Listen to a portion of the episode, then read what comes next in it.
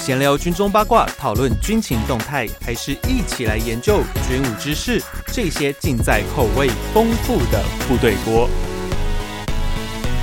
欢迎回到每周三吃过的时间，这里是部队锅，我是联合报军事记者徐伟。在我们接续上一集土城枪击案，就是警察对于枪械认知的一个问题，但我们今天要讨论到更另一个层面的一个事情哦，就是在最近警政改革上有一个很重大的事件，就是被传出了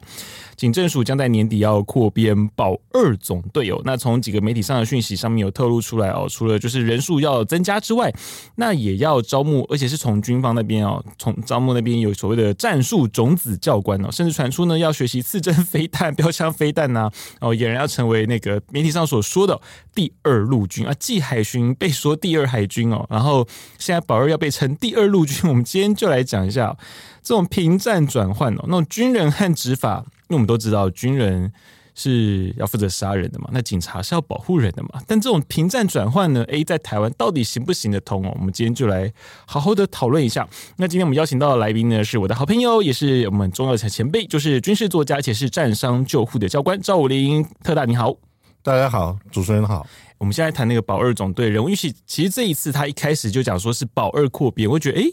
也蛮也蛮有趣的，因为其实大家知道保一到保七哦，诶、一一二三四五六六六六六六七对，没错，有七个啦，一到七哦，那保一呃一三五是比较有地区性的，但是一又特别，因为一是在台北，对，哦，所以他又针对这个，他下面又下辖了一个叫维安特勤队哦，啊、嗯那其实是比较特别。那其他区域的我们先扣掉，那剩下有全国性的任务的呢，就是保二，保二就是保护国营机构、发电厂和科学园区和制裁警察，哦，智慧财产权的警察，它比较特别。那再来保三的话，就是做那个货柜安全检查任务啊，有点像支援海关的那个特性哦。那再来呢，诶、还有一个是一般政府机关立法院保六，像那时候那个太阳花学运的时候，最苦的就是 保六。你看，一直车一直运过来，有没有？他们最砍的就保六总队，就负责政府机关的安全维护。那另外呢，还有一个叫保七，保七一般人可能就比较少遇到，但如果你是个 outdoor 的人哦，你就会遇到，就是像森林警察。哦，那一些，然后水库啊、河川局那边的，然后另外一个是押钞的，哦，所以今天那个台湾银行的运钞车里面藏的呢，就是保期的人哦，大家至上就是这样子去分这些哦。不过这一次我觉得诶挺有趣的一点，为什么他们什么不挑，偏偏挑保二而不是保一或保六？你觉得？这个应该是说我们国家在当前的它的威胁环境下，它除了考虑一个军事作战以外，它也考虑到了一个所谓的 critical infrastructure protection，就是关键设施的保护。对，他觉得也许像我们的核电厂啊，或是一些重要的这些。维持社会民生运作的节点，嗯，需要在危急甚至在战争的时候被强化，来维持整个社会国家体系的运作，所以他把这个负有相关任务的保二，他觉得说，哎，你的人力或是你的装备资源训练是必须要提升了，然后才能去做好这个所谓的关键设施的防护。嗯，对，可是我就觉得，呃如果说今天是要做一个支援性的警力，那通常用保六，因为保六的范围其实算是最广的哦，因为它是除了政府的设置机关，包含像社会安全维护，其实也是保六在负责。他特别挑保二，因为像这一次，呃，从去年开始所谓的那个后备制度的改变，然后他们有讲说，其实后备那些部队有个是探案嘛，那剩下一些精锐的部队，他们要做所谓的关键设施。我们现在怎么那么那么去很执着在关键设施防护。你看，连保二，保二专门就是做关键设施防护的，对那他们也要扩编，是为什么会特别一直挑关键设施？没有，觉得其实，在台湾，不管我们看输电线路，嗯或是看核能电厂，或是看一些你民生运作相关的节点，嗯，其实相形之下，我们有必要去增进它的防护，嗯但是这个增进防护的方式，我们可能考虑，例如说啊，我今天有一支专责部队，然后把这是专责部队加强，嗯，或者是第二个状况就是什么？我们本来这个设施就是两个甚至多个单位，嗯，共同去管辖，共同去在责任区划分人是共同去管辖、共同去负责的部分。是，那这时候很重要的一件事情就是协调。嗯嗯，对，但是我现在个人比较忧心的事情就是，我们不管说哦，那个军方有一部分人去做关键设施防护，而警方也有保二去做关键设施防护，我个人看到真正比较忧心的在于一点是，我始终没有看到这两个单位坐下来去谈，然后怎么样把手下的单位去整合。对对，因为其实对我们会知道，整合好了以后，我们会能够发挥所谓一加一大于二的功能。嗯，对，那如果你没有整合好，也就是说你今天从规划到训练都各行其事的话，嗯，反而对整体来说是不好的。所以我个人比较没有看到的事情是，军方跟警方在这关键设施防护上有坐下来谈，嗯然后我们到底共同的一个规划是什么？我们国土防卫的一个共同的计划是什么？这个是我们目前没有看到，甚至是相当混乱的，是这是。是让我个人觉得非常担忧的事情。重点是，如果是防护的话，因为警和军是不同，算是火力层级是不同的、哦。那是他们在怎么做这个防卫的分层，其实也没有讨论到。但是，而且我鸡蛋里面挑骨头一下哦，就是在这种防护里面，因为其实保二总队还兼任了一个任务，叫做科学园区。对，因为之前呢， 之前那时候那个关键设施防护的时候，大家想说，哎、会不会派军去守台积电哦？ 因为在前几天哦，就是我们这个录音的前几天，其实那应该说前一天呐、因为刚好新宇航空从那个台湾飞到 L A 嘛，然后小 K 小 K 董事长呢就突然屌了一句哦，台湾什么什么都没有啊，就只有台积电而已啊。 然后所以像之前那时候在做后备，还有那个所谓关键设施防护那时候，就大家就在聊说，哎、啊，我们到底在那个呃泰安防御的时候，因为台积电新竹科学园区其实离虽然说它在里面。哦对，但是因为它在北部地区，他就想说，哎、那会不会有驻军去守台积电？谁要去守台积电？会不会这其实算是开一个 绿灯？你觉得以这一次他们想要增加战术的训练，然后武器的训练，包含手榴弹投掷啊、刺针飞弹，我们等一下问你再聊这个有点，我觉得它它是有点扯啦。这算是开绿一种开绿灯，因为你要扩编，等于是你加强防护这种重要的经济设施嘛。我觉得国家如果你有一些这种战略级的产业，嗯，因为就像韩国，他会去，其实韩国会用政府力量去扶持三星或一些重要企业一样。是，那如果说我们今天是从一个战略眼光去嗯，说，我今天万一在冲突甚至作战时期，我要保护这个国家的战略级产业，然后来维持我国的战略性地位的时候。我觉得我们必须要用一个比较开放的眼光来看，而不能又老是说，哎，你又在图利私人啊，或什么什么哎呀。因为其实这个产业的兴衰对我们国际的地位或者是战略性是有影响的。嗯，所以这个时候你不能讲说，哎，你怎么派派人去守私人企业，而不是来对保护对我家或什么？因为这两个已经是不同层级的事情。嗯而但是我还是回到一个原点，就是什么？我们是民主国家，嗯，而且今天一定有平时、战时，甚至你平时要为战时做好训练。是，但你平时要做这些训练，要编这些人，要进行这些东西的时候，你应该要有一个明确的法源依据、明确的计划，是然后明确的预算。嗯对，你不可以在选择上，例如说今天国防部在说啊，今天后备的去探案，那志愿役退伍的就打城镇战，然后警方又说啊，现在保二手关键设施谁什么，你不可以再用这种在媒体上放话、放风向球，然后去看民意的方式，你必须要两个重要部位坐下谈。我们今天到底怎么去区分国土安全防卫的责任划分？什么地方该联合去做，什么地方又是各自负责？嗯。对，这个是其实是真的是刻不容缓的事情。真的。然后我们接下来就要讨论到警察的那种，因为这次啊，他们要招战术种子教官哦。对诶，这个东西我想说，嗯，你知道这年头很多东西哦，那个因为我我跟武林哥其实我们对军事都是算蛮有兴趣的人哦，但我们买东西就知道加了战术两个字哦，那个价钱就乘以二哦。 不然像个战术小帽啊也好，战术眼镜也好啊，战术手表啊，加了战术就变很贵哦。呃，战术怎么那么潮啊？什么都要战术。可是警察、这种，其实警察训练的时候应该也有战术训练，为什么特这时又要再找一个所谓的战术教官？那所以警察的战术跟军人的战术。有没有一些根本上的差别？那其实警方的战术思维，就我自己所知啦，因为包括像维安特勤队的训练，虽然纵使那种 SWAT 那种反恐特勤哦，它的它的训练的模式跟军方的模式还是有不同。那我可能就要请吴林哥来帮我们大家就是介绍一下这两种之间是不是有什么样的一些差异？然后我们可嗯能从两个角度来看，第一个是所谓的 purpose，、就是它的目的；嗯，第二个我们来看它所谓的 means，它的手段跟工具。是如果我们现在要先看目的的话，很简单一件事情，今天您刚开场您提的，军人是保卫国家，嗯，那警察是所谓的保护跟服务，它是对内的、对人民的是。所以，我们讲一个很简单的一个例子，大家可能就比较清楚。你像军人，你遇到外敌或遇到一些入侵的时候，嗯你可以去选择在你的作战环境有利的状况下，你去歼灭敌人。是可是警察相对的，如果他在执行法律、执行执行勤务的时候，他必须去放弃这样的优势，他必须要表明身份，说：“哎，我是警察，嗯，你们开门，或者我是警察，什么什么。”你们是现在对，也就是说，其实警察在运作，因为他的目的是维护服务，嗯而且还要维持法律，所以他今天必须按照一个更严谨的方式去执行，甚至他把自己个人的安危放在维护制度之下。也就是说，嗯是今天他必须表明身份，失去一个战术上的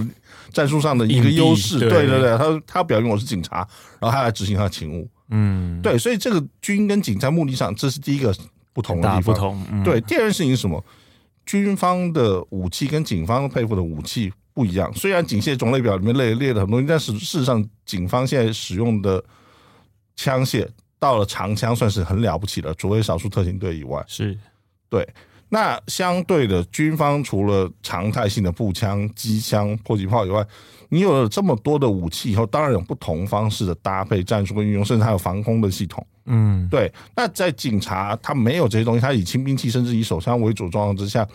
双方的战术当然不可能一样。是对，所以如果说今天假设今天我们要让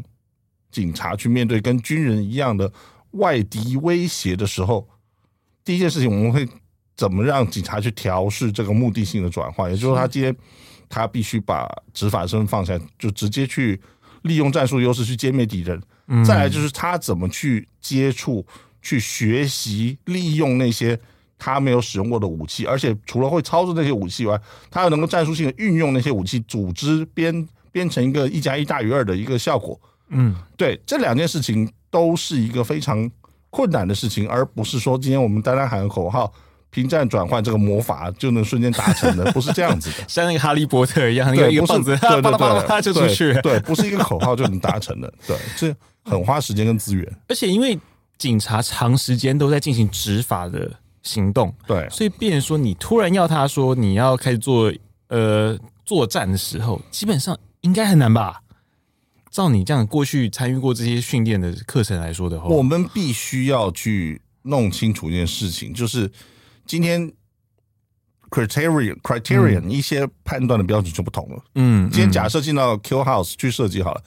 警察的程序他一定要先讲 police，他先表明自己的身份，然后他才能设计。嗯对他如果今天选择直接射击，那对不起，他在这个模拟的杀人物项目里面，他是有问题，他是应该被视为不合格的。嗯嗯，对，所以，我们今天从一个最基本的接站跟表明身份，就已经发现军跟警一个很大的不同的时候，是这个两者中间你要去做转换，要去做重新的训练养成，然后加入更多新的武器、新的战术考量，不是不行，嗯可是你真的要投入时间资源，嗯对我们今天真的不是单单喊平战转换，或我单单说哦，我把你人力扩编，今天扩编了这么多，还是警察啊、是啊是啊，对啊，他还是按照他们养成的执法模式去做事情，他还是以他的手枪为主、长枪为次的方式去运作。所以你今天你说你要去扩编，要做什么事情，跟因应战时其实是有很大的距离。它并不是扩编，并不是喊一个平战转换就结束了，后面有很多事情要做。嗯，对而且纵使真的要做平站转换的话，其实其实就像跟飞机的换训一样，我今天要从一架三二零换到三三零的时候，我也要做个换训的动作嘛。对，哦，警察也，如果你今天你要这样做也是，但是你要换训的过程中，两件事情，一是你要用多少时间换，二是对有多少人可以帮你换。对，哦，对，像这次找战术教官，虽然说，诶诶，总共找多少名？我现在突然忘了，找不到。但是呢，你这个教官的比师生比哦，其实关系到你能换的快或慢，其实差很多。可是重点是，台湾现在有个很大的问题，是我们光年新训的教育班长数量都很严重的不足了。那你怎么可能会说，哎，我可以找很多的战术教官，然后帮这些警察做所谓的换训？哦，让你从那个从一个执法者的警察变成一个杀人魔王啊、怎么可能？我我觉得这是有个很大的一个难度。但接下来我们刚从所谓的战术思维，哦这点，我我们现在要转到下一个阶段，就是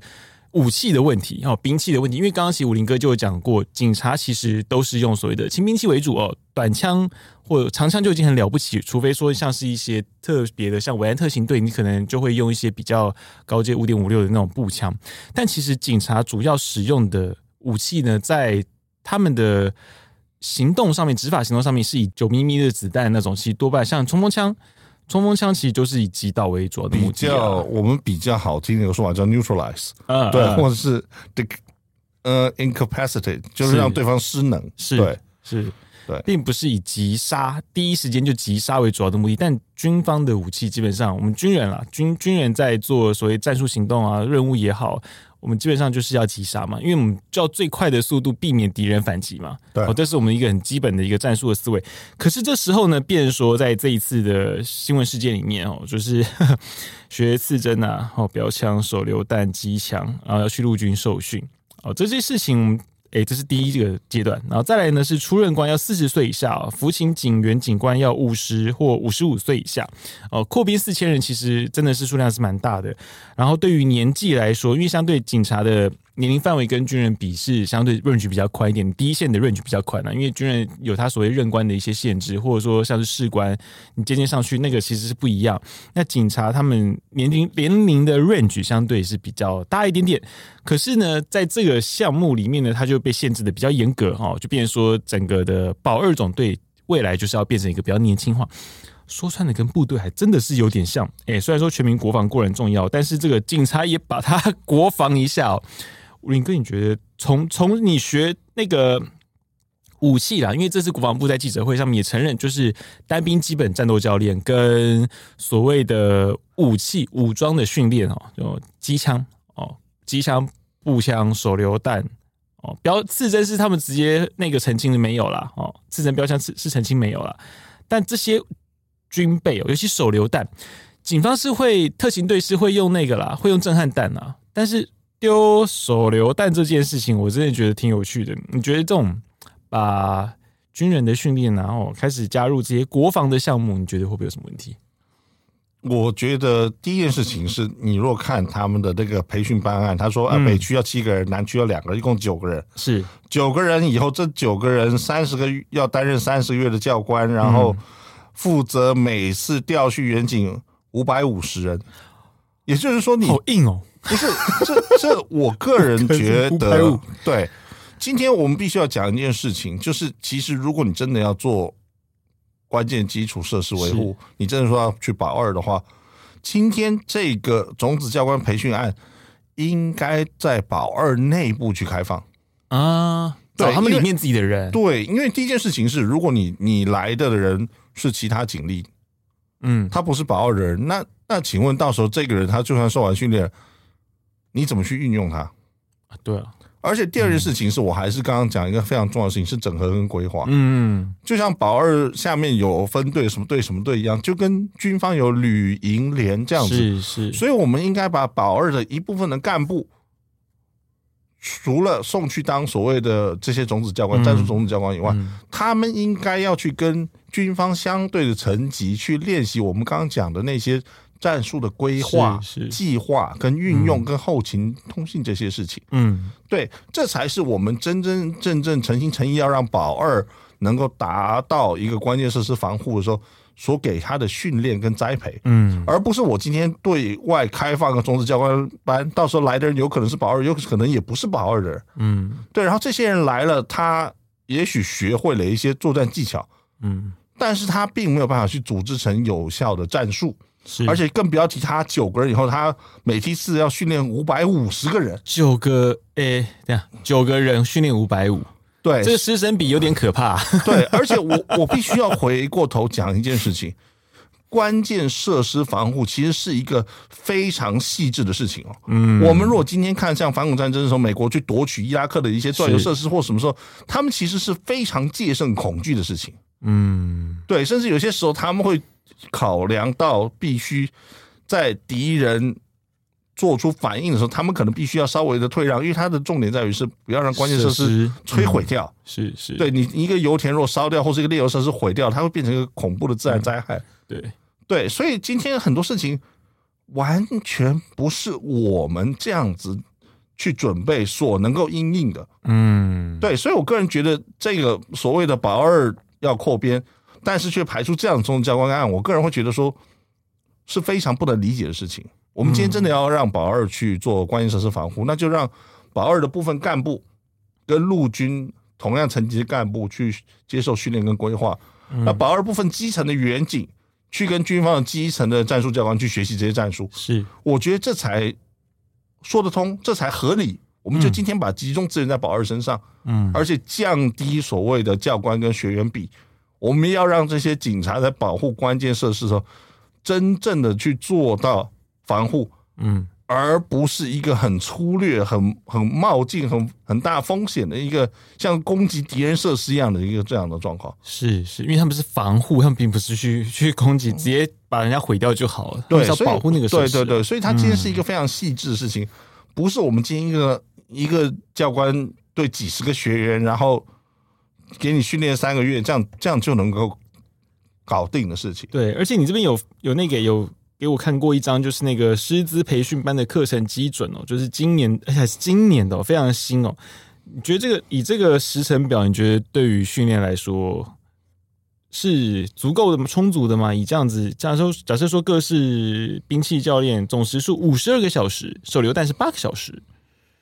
嗯，小部队是二十个小时，城镇限制空间二十四小时。诶其实其实好像好像某种程度看起来好像还还行。你觉得这样的时间是 OK 吗？我个人就觉得一些非常还是一些非常重要的事情，就是嗯，怎么讲，就是开出这个菜单呢？嗯课表或者是这样子的单位，他其实没有想过很多重要的事情，他只是把一些当前很红的一些训练议题拿出来就凑上去。对，看看起来是很很帅了。对，例如说，你今啊嘿天其实我不太清楚什么叫做城镇战射击训练，或者说今天所谓的兵器教练。今天其实我们怎么讲，应该从基础的兵器教练到进阶射击，这整个就是在一起的。嗯对，而且今天非常重要的事情是，射击或是一些技能，它是会衰退的。啊，对对，所以我们应该是什么？应该是交互去做这件事啊，情。他例如应该说交叉，而不是说我直接从头就从兵器结束就到手榴弹，再到小部队，对他是要穿插穿插去运用的。对，我们今天不嗯断的，就是今天，例如说，我们今天教了第一个科目以后，第一个科目的一个测验，嗯第二个教完第二个科目的时候，第二个科目的测验的时候，就应该要包括一跟二科目了。啊，对，就好像我们今天天讲城镇限制空间战斗跟射击训练一样，其实它根本应该是 integrate 要整合在一起，对甚至跟 BC 教练要整合在一起。今天基础完就是进阶，嗯嗯嗯基础完就是进阶，而且手榴弹什么投掷，其实它就应该放在限制空间或者城镇战训练的里面。嗯对，而小部队战斗或这些东西非常重要的一件事情，是什么？它其实就应该像我刚刚讲的，把是保二部分的干部送到军方对等单位、对等层级的干部那里去接受一个规划跟训练，是不然他怎么知道怎么去运用小部队？对，没错，因为你这里面其实这里面写的，其实我们可以看到一个很大的盲点，它都是在战绩上面，但是对它并没有所谓的规划对哦。因为其实我们做关键设施防护的时候，你要对于我要守的地方对，要很了解，你要怎么样去规划你的防御的防御的区域，对你的布局要怎么做，你兵甚力至你怎么要部多署层的防御，多个对方对，向。他完全没有这方面比较呃文文组一点的课程啊， 我只能这样讲啊，我都是其实是基础的都是课程五科啊其实是对基础的课程。但我个人觉得你这样子，你要跟我讲基础设施防护，你说台积电会愿意让你去保卫它吗？我个人会觉 得他可能会跟曹新成自己成立消防队一样，他自己去成弄自己的立一个对细致的、精密化的一个特嗯殊单位来保护自己，因为很显然一件事情就是你今天。如果我们要讲说从基本设计到进阶设计，或是我们讲说今天的部队的编组人力规划，甚至是整个怎么讲，我们多层防御，或者是建一个这样子的一个计划的时候，我在这边都没有看到。嗯。对，那你今天这些人九个人接受这样子零星而不是整体的训练以后，将来每次一出去就带五百五十个人，然后你跟我说你要保护一些重要的关键设施，我个人会觉得非常存疑。对，或者说他在训练啊，他们这些人学完了之后，要开始去教这些，一次要教教这五百五十个人，我觉得有点难啊。我觉得不要讲一件 事情，就是我们什么时候有场地可以让可以让这么多对人跟这么多教官扩到4000同时同时下去，对啊然后对我觉得这个而且这样训练你这些这些警察，要不要去下基地啊？这样子训练，严格来说其实就是基 地，但是对啊 但是跟下基地，我必须讲一句实话，下基地其实除了基层的人很辛苦以外，中高层的干部是不是他也在磨练他的指挥参，对嗯指参跟计划能力。可是这就是什么？这就是我在这个计划里面看不到的东西。这是我对啊嗯刚刚讲为什么，例如说保二下面有分队，什么中队或什么，他应该要去陆军，例如说去营跟连同级单位去去了解说哦，作战计划怎么做，是是，保育计划怎么做。对，对，这这个事情我都没有看到啊。嗯，对，所以我个人会觉得说，这个课表编出来以后，它是一个很基础的事情，而且它是一个不完善的基础训练。对，那他要去做关于生死防护，我个人会觉得捏一把冷汗。我讲一句实话真，的，尤其就就更不用讲说那个还要去学刺针这件事情，这种高 高阶兵器，基本上他训练都要很长的一个时间哦。没有我我觉得我没有那我个们时回间 到基层，对啊国军的基层的野战防空或者是嗯反装甲能力够了吗？嗯，我们今天真的，我们今天讲自己用实都话不够，，对我们真的有办法，到时候暂时把一批刺针或一批标枪飞弹发去给守重要设施的远警用吗？嗯，我们务实一点，在面临危机之际，我们能不能务实一点去做计划跟训练？呀。对啊，嗯，那最后一个啊，其实哦，这一次这样子要扩编保二，其实我们会想到一个问题是法源的依据，你要怎么样？因为其实警察不管怎么样，你执法都有所谓警察执行刑事法，你你有很多的法规去限制我能做什么事情。对，那像这一次这种平战转换，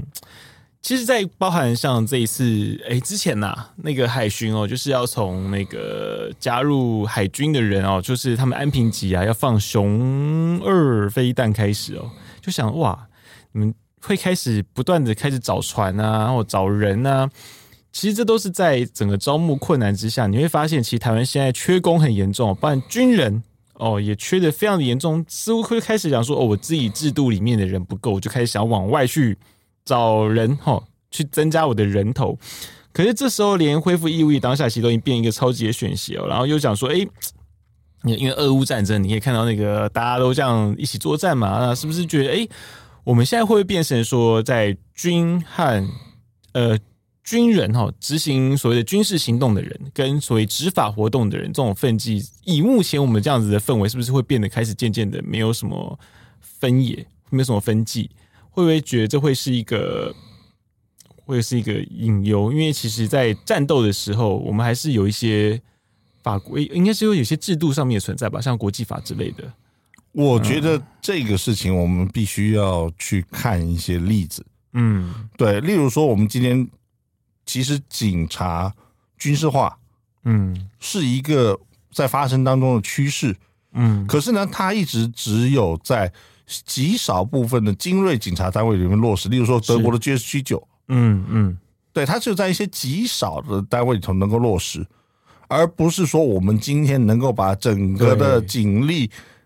给军队化。嗯，对，也就证明了一件事情，就是无论从预算、从训练上来说，嗯警察的军事化都是有难度的。嗯，对，不是今天我们还是一样，就是他今天不是靠一个口号就去完成。是，所以今天如果同样的，我们在面对外外界的威胁，如果说我们真的缺乏什么人力的时候，我们应该务实的回来一件事情，就是什么？假设我们今天暂时的人力不够，我们第一件事情就是军队是不是要扩编？嗯甚至我再回到一个更很多人不愿意去面对的问题，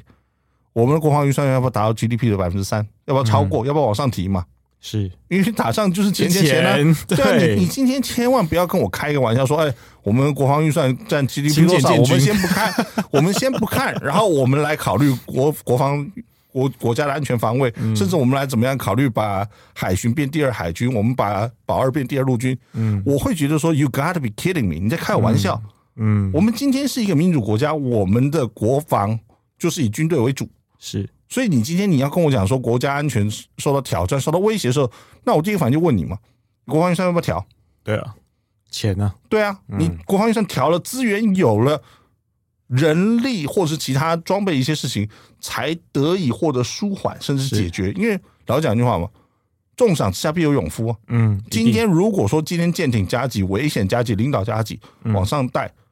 为什么人家不留在军队里头？嗯甚至军队能够建立一个制度，我今天把不良的汰除掉，好的保留下来的时候，人家为什么不强迫头挤进来？嗯嗯，对，但是你今天如果说今天我们在一个民主国家里头，你不从正道走，你不去 从增加军事预算、增加军队员额，或者是延长役期这样的嗯正道走，你一直跟我讲说要从旁门左道、啊、走海军偏变门海军，对，警察 变警察变军人，我会觉得说你在开玩笑嘛？对，全世界这些民主国家，大家都是警是警，军是军，是，为什么是这样子的事情？我觉得我们必须要去思考，今天我们真的能这样任意的去把一般人换两块招牌，平时是警察，暂暂时时是是军军人 人，我们真的能这样做这样的事情吗？国际间有没有成功的案例？还是说我们今天老实讲一句话，有一些领导的官员到下面支持他的群众，在做一些不理性的这些个人想象？嗯嗯，对，它实际上我个人看到，在国际上这么多案例以后，它是有困难的。是啊，这种台湾 number one 的事情，我觉得这种这这一个项目我们倒是可以不用，可是，诶、就有一些的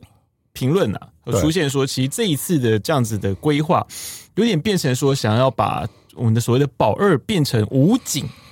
那这个你觉得是像是这样子吗？因为武警哦，虽然说那个过去的武警其实也有也有点像灰色地带，可是在二零一八年的军改之后，因为习近平把所有的枪杆的政权哦。收回到他自己的手上，所以对现在的现在的武警是个不折不扣的军人哦，他并不是警察，虽然说还是他还是叫武警啊，对可是他是个完全是个在军委会底下的单位，他就是对军人哦、对，所以，变成说这种保二是算是这个这样子的态势，这样看，你觉得他像是个被武警化的部队吗？这个行得通吗？在台湾？我觉得我们今天可以考虑，就像我嗯刚刚讲的德国的 GSG 九一样，是，我们今天可以考虑把少数的警察精锐嗯把它军事化，来应应特殊威胁，嗯这个我个人赞成。嗯嗯，对，但是如果你今天要跟我讲四千人部队武，警或者是什么什么的时候，我会我会觉得，我们回到个民主国家的本质来看，嗯你今天如果你要去构造或者去建立这样的一个机构的时候，我就很想问：明明就有司法警察权的宪兵，你为什么不让他嗯去得到该有的资源，或是得到是该有的人力去做这些事情？嗯因为其实现以宪兵来说，他的身份不管是拱卫首都、元首安全，或者是他今天特别有的军事司法警察身份，是，他不是就已经在那个蛮适合执行这类任务的位置上了吗？嗯甚至我们之前是不是曾经说要把一些武器，像红准或什么发给宪兵？是啊，那宪兵是不是有些有云豹甲车，有一些这样的火力？嗯对啊，所以我们到底有没有打算今天去按照一个计划去完整的研拟方案？嗯还是说我们今天兴头来了，说哎，先先北先把宪兵来个红准，然后来个云豹，然后等到兴头过了，我们再来说，哎，再把保二也给军事化。这也就是说，我们今天是，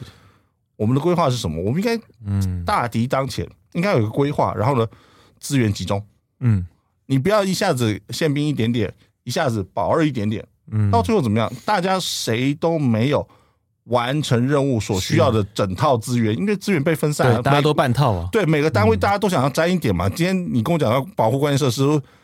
我所有军种都想要掺一脚，是，可是事实上行吗？嗯对，那这样的结果是，到底是整合起来以后一加一大于二，还是大家都没有水喝？嗯对，我觉得这个事情是要去深思熟虑，而且我们明明有制度规定说，